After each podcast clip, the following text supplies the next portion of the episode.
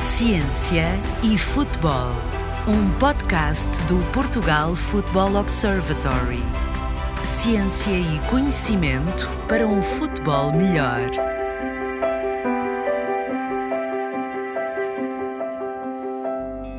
Olá, arranca agora mais um episódio do Ciência e Futebol. Hoje o tema que lançamos para cima da mesa é a importância do desenvolvimento das qualidades físicas em jovens futebolistas, recordando que continuamos a abordar alguns dos temas que vão ser discutidos no Congresso Internacional A Ciência Aplicada ao Futebol, um congresso organizado pela Portugal Football School e que decorre a 3 e a 4 de maio. Assim sendo, só me resta apresentar o nosso convidado de hoje. Connosco temos Francisco Tavares, é desde 2019 coordenador da Unidade de Performance Física do Sporting Clube de Portugal, foi coordenador de performance da Federação Portuguesa de Rugby, preparador físico na equipa de Pro 14 Rugby da Escócia, o Glasgow Warriors, e desempenhou a mesma função na equipa de Super Rugby da Nova Zelândia Chiefs. Licenciado em Exercício e Saúde pela Universidade lusófona de Humanidade e Tecnologia, mestre em alto rendimento pela Faculdade de Motricidade Humana e doutorado em Ciências do Desporto pela Universidade de Waikato. Autor de vários artigos científicos, capítulos de livros e participações em várias conferências internacionais. Um currículo que nunca mais acaba. Bem-vindo, Francisco.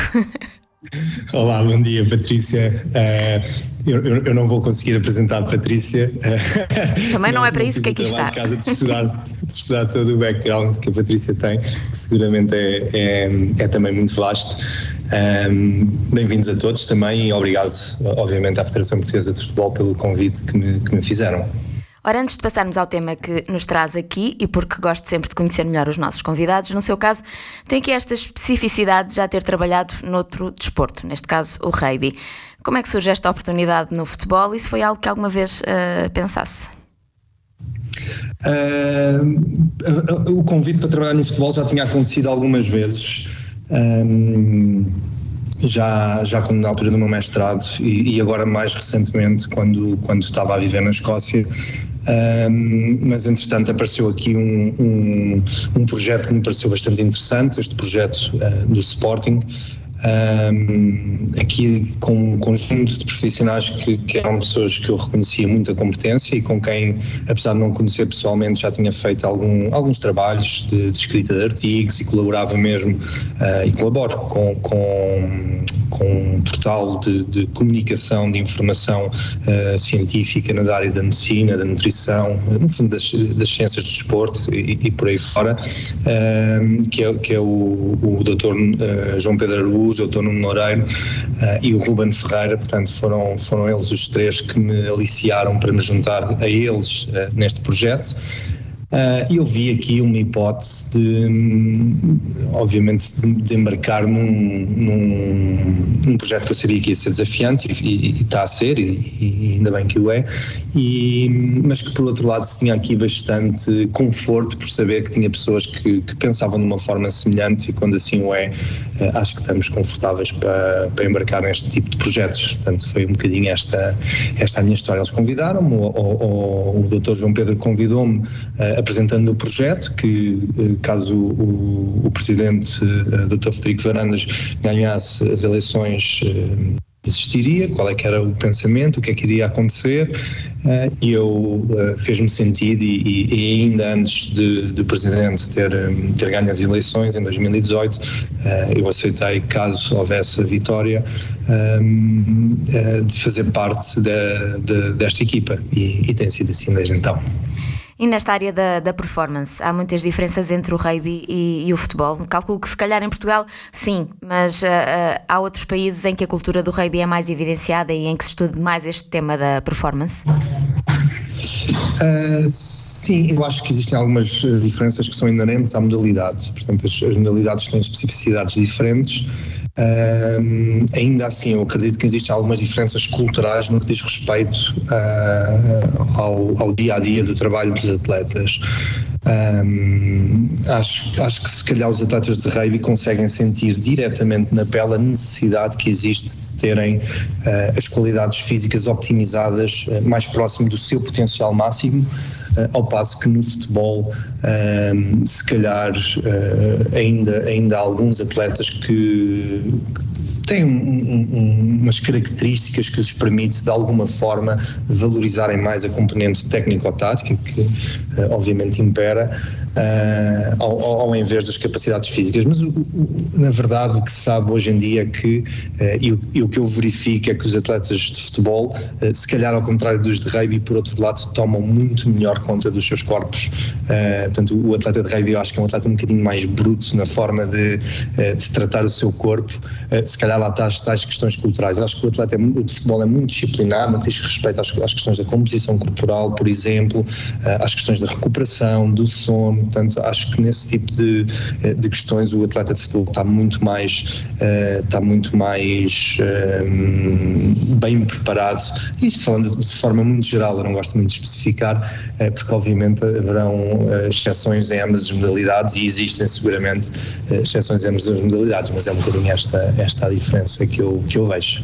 Uh, e virando aqui agulhas para o tema que nos traz aqui, aliás, estamos sempre a, a, falar dele, a importância do desenvolvimento das qualidades físicas em jovens futebolistas. Assim, resumidamente, o que é que faz a unidade de performance que coordena no Sporting Clube de Portugal? E calculo que seja uma forma de ter essa informação de que fala uh, sobre os jogadores desde bem jovens.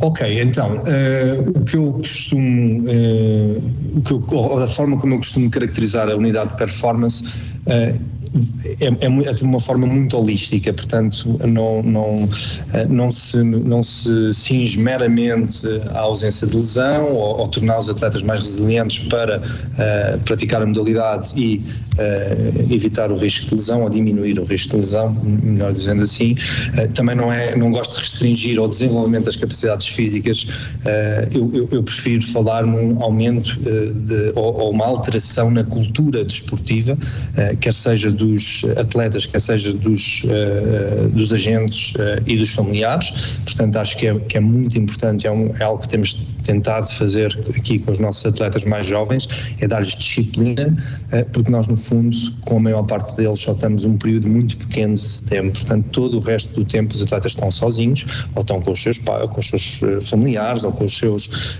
com as suas companheiras, ou com os seus companheiros, e como tal, é nessas alturas que eles têm de saber fazer as opções corretas. E nós temos de alguma forma vindo a tentar eh, desmistificar alguns temas, educar os atletas naquilo que é o programa que chamamos de educação atlética, que é um, é um currículo de conhecimento específico da área uh, do desenvolvimento atlético e, e um, passa por vários temas, como o treino de força, a importância que tem, o uso de GPS, o, os questionários que utilizamos, portanto, tudo uh, de forma a que os atletas consigam perceber que o trabalho que é feito aqui uh, por todos os profissionais é para o bem-estar uh, e é para o desenvolvimento desportivo dos, uh, dos atletas, por um lado, e por outro lado, para os educar quando nós não estivermos próximo deles e eles possam então tomar as melhores, as melhores decisões.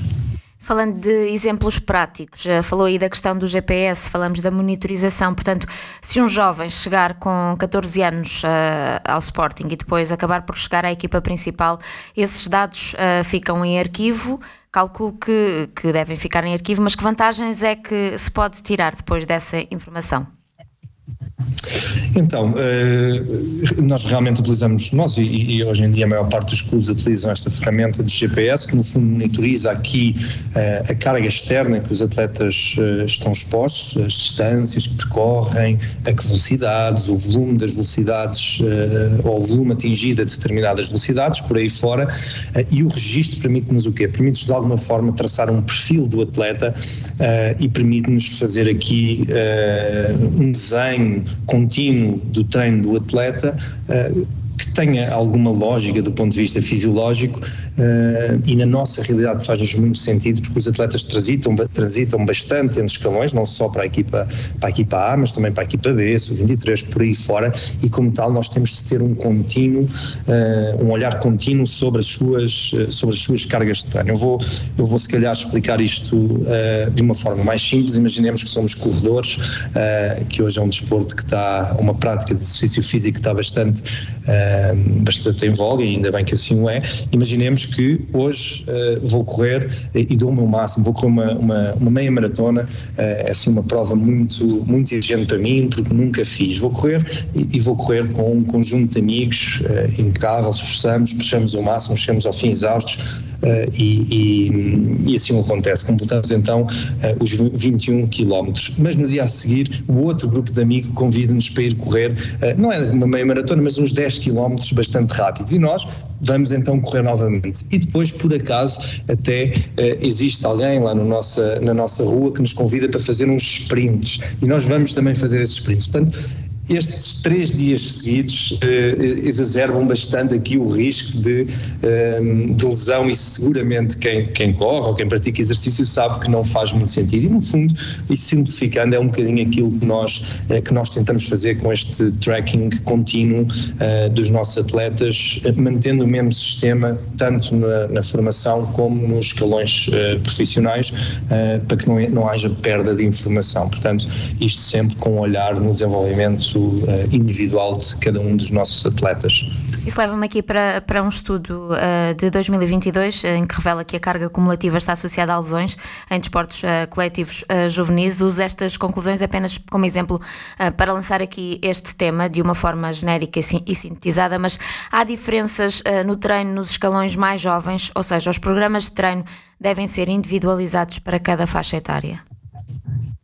Sim, isso é um dos princípios, uh, e eu nas aulas que costumo dar é, é, é, logo das primeiras aulas, é um dos princípios básicos do treino, é a individualização. Portanto, nós não podemos uh, agarrar num, num, treino e uh, distribuí-lo por 20 e tal atletas ou, ou, ou, o que seja. Portanto, temos de alguma forma de fazer a individualização e, e quanto maior Uh, quanto maior o, o, grau de prática, maior será a individualização, não só pela necessidade do atleta, mas também pelas capacidades que os clubes têm para poder uh, individualizar, quer seja em recursos materiais, quer seja em recursos uh, humanos. Uh, no que diz respeito uh, aos escalões, uh, aos escalões jovens e escalões profissionais, existem diferenças, existem diferenças claras.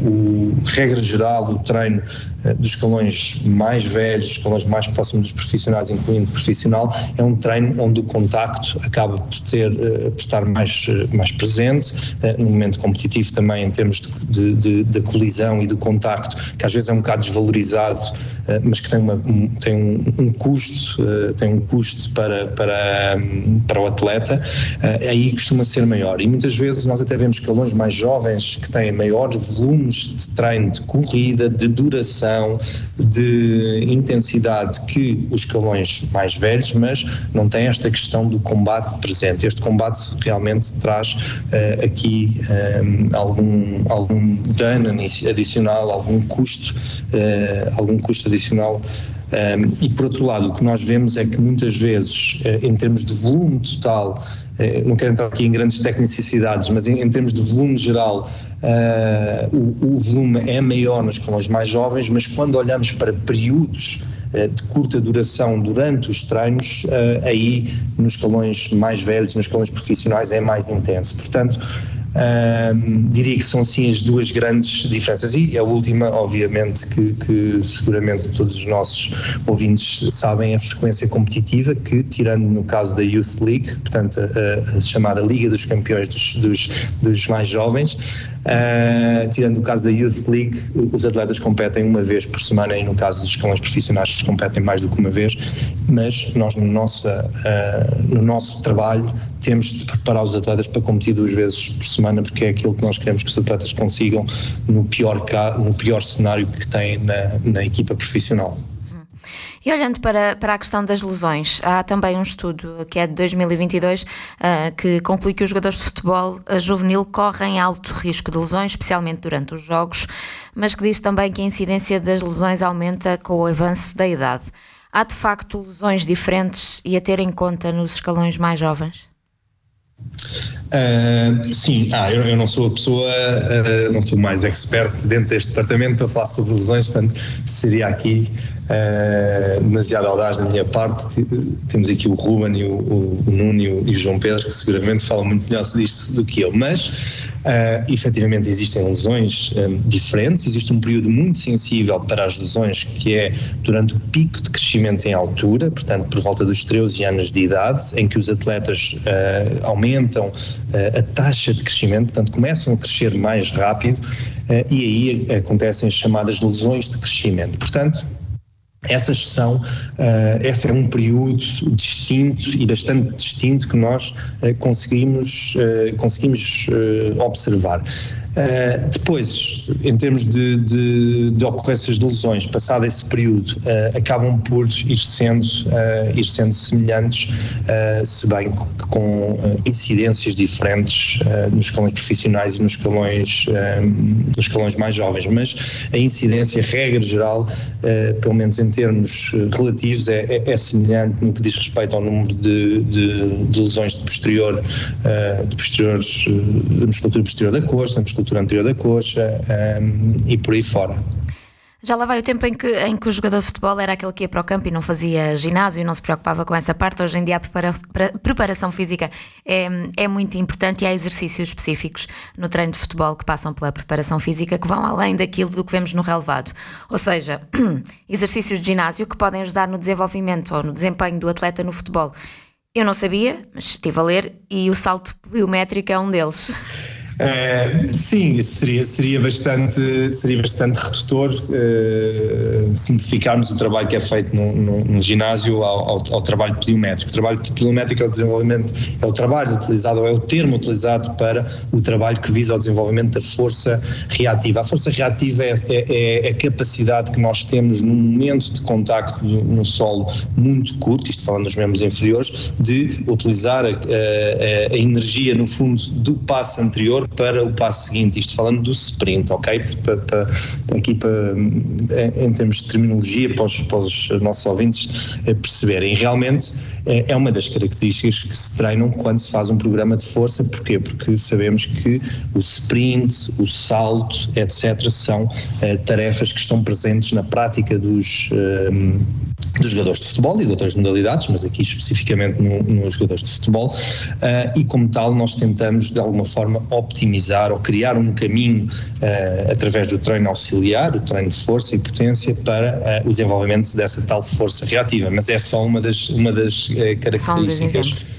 mas que revela essa importância então da preparação física. E voltando ao seu dia a dia, na unidade de performance, como é que hoje em dia, comparando com 2019, quando chegou, ou antes, quando lhe foi proposto este desafio, os jovens jogadores e treinadores olham para o vosso trabalho? Olham com desconfiança, com desinteresse? Eh, olhavam, aliás, antigamente com desconfiança, com desinteresse. Hoje veem resultados e acreditam mais no trabalho? Nota essa evolução?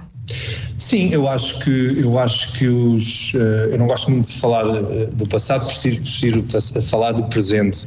Eh, eu acho que os treinadores nos, nos veem com bastante com bastante agrado, como, como complemento daquilo que põem como principal objetivo, que é o desenvolvimento de jovens atletas nos escalões formativos e na vitória no caso dos escalões competitivos, escalões profissionais. Portanto, eu vejo aqui cada um dos preparadores físicos, neste momento são, são comigo somos 16 preparadores físicos, desde o sub-12 até a equipa uh, profissional. Uh, eu vejo aqui os preparadores físicos como uma bengala bastante forte uh, do treinador. Portanto, não acredito que sejamos de forma alguma os, as pessoas do aquecimento, que dão os aquecimentos, ou as pessoas que dão o, o, treino de ginásio. Portanto, eu, eu não gosto muito de nos associar a isso. Portanto, somos, somos treinadores, ajudamos uh, os treinadores a desenhar os conteúdos de treino de futebol. Lógico que o nosso conhecimento de futebol é muito menor uh, que o dos treinadores e o conhecimento da parte física por parte dos treinadores é muito menor, por isso é que as, as, eh, as equipas técnicas são multidisciplinares e, com, se complementam, uh, mas não, não, não vejo desconforto. Lógico que, que por vezes há, há, decisões que os treinadores tomam que se calhar aos olhos de, de alguém que, é, que, é, que use palas e que só veja a fisiologia podem não fazer muito sentido, mas nós temos de ter a capacidade de uh, acreditar também que os treinadores são, uh, têm, têm, conseguem ver para além uh, da pele uh, e consegue interpretar o conjunto de atletas que têm e o que, e o que é melhor para, para eles naquela altura. O que nós tentamos fazer é. Uh, no fundo somos uh, quase que aqui consultores no processo, uh, cada um dos preparadores físicos com a sua equipa técnica é consultor no processo, sendo que respeitam, uh, obviamente, aqui a, a transversalidade que o clube e, nomeadamente, a unidade de performance pretende. Portanto, temos, acho que temos tido um bom aceitamento, temos tido alguns resultados positivos no que diz respeito àquilo a que nos propomos, que é a diminuição da incidência de lesão e a manutenção em valores abaixo das, dos valores de referência e uh, o, aqui o, o, Departamento de Fisioterapia, de Reabilitação, tem feito um, um grande trabalho a monitorizar e a, e a informar uh, sobre, sobre a tendência que tem acontecido, portanto estamos, estamos confortáveis com isso. E por outro lado no desenvolvimento das qualidades físicas também temos tido aqui alguns desenvolvimentos nos nossos jovens, mas acima de tudo eu, eu acredito e, e vejo que quando vão um treino de um escalão mais jovem, percebo que os atletas percebem o que é que estão a fazer. Isso para mim é, é honestamente é a, maior, é a maior vitória porque acho que é o que eh, ao longo do tempo vai trazer maiores, eh, maiores frutos. Francisco, uma última questão. Aqui um dos temas do Congresso uh, vai passar pelo exemplo que Portugal, as seleções de formação de, de Portugal são no, no, no, futebol, mas acrescenta aqui também o trabalho que tem sido feito pela Academia do, do Sporting e que foi muitas vezes elogiado. O que é que faz de nós, portugueses diferentes nesta área e que países uh, julga serem exemplo? Olha, eu acho que o que faz de nós. Uh Uh, exemplo uh, é mesmo a capacidade técnica e, a, e, o conhecimento do jogo. Portanto, acho que os, os, portugueses e os treinadores portugueses têm um conhecimento do jogo e, e acabam por o passar.